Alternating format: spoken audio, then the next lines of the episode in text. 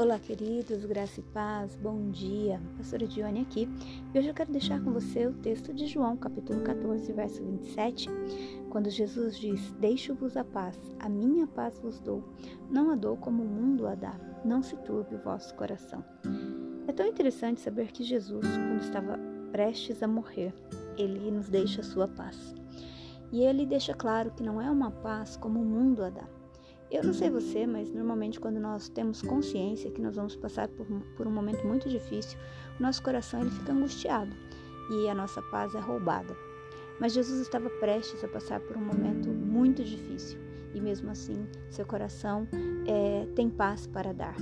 E essa paz, ela não tem a ver com as circunstâncias. E é por isso que é tão interessante essa paz que Jesus nos dá. É uma paz que vence o medo e que não depende das circunstâncias.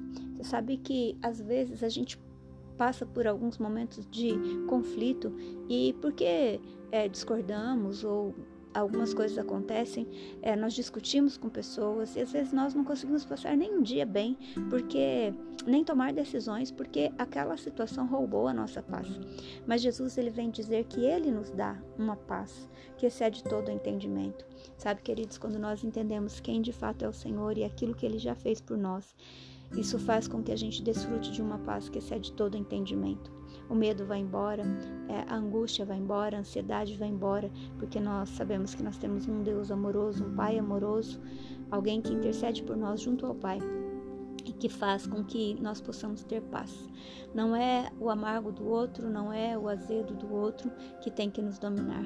É a paz que está no coração é, de Jesus que vem para nós, que vem para dentro do nosso coração.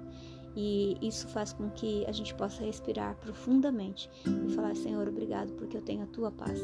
E mesmo no meio de verdadeiros é, terremotos, mesmo no meio de verdadeiras tempestades, nós podemos atravessar tudo isso com paz no nosso coração. Eu quero desejar para você que o seu dia seja um dia repleto de paz, mas eu quero orar com você sobre isso. Podemos?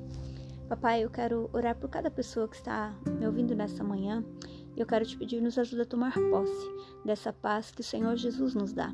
Nos ajuda a ter o um entendimento sobre essa paz, a paz que excede todo entendimento.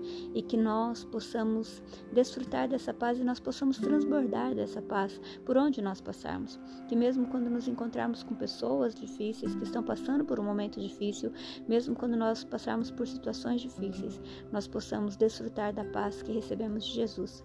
Como Paulo diz, é a paz que excede todo o entendimento. Que nós possamos desfrutar disso nesse dia, no nome de Jesus. Que o Senhor te abençoe, que você tenha um dia repleto da paz que vem do próprio Jesus.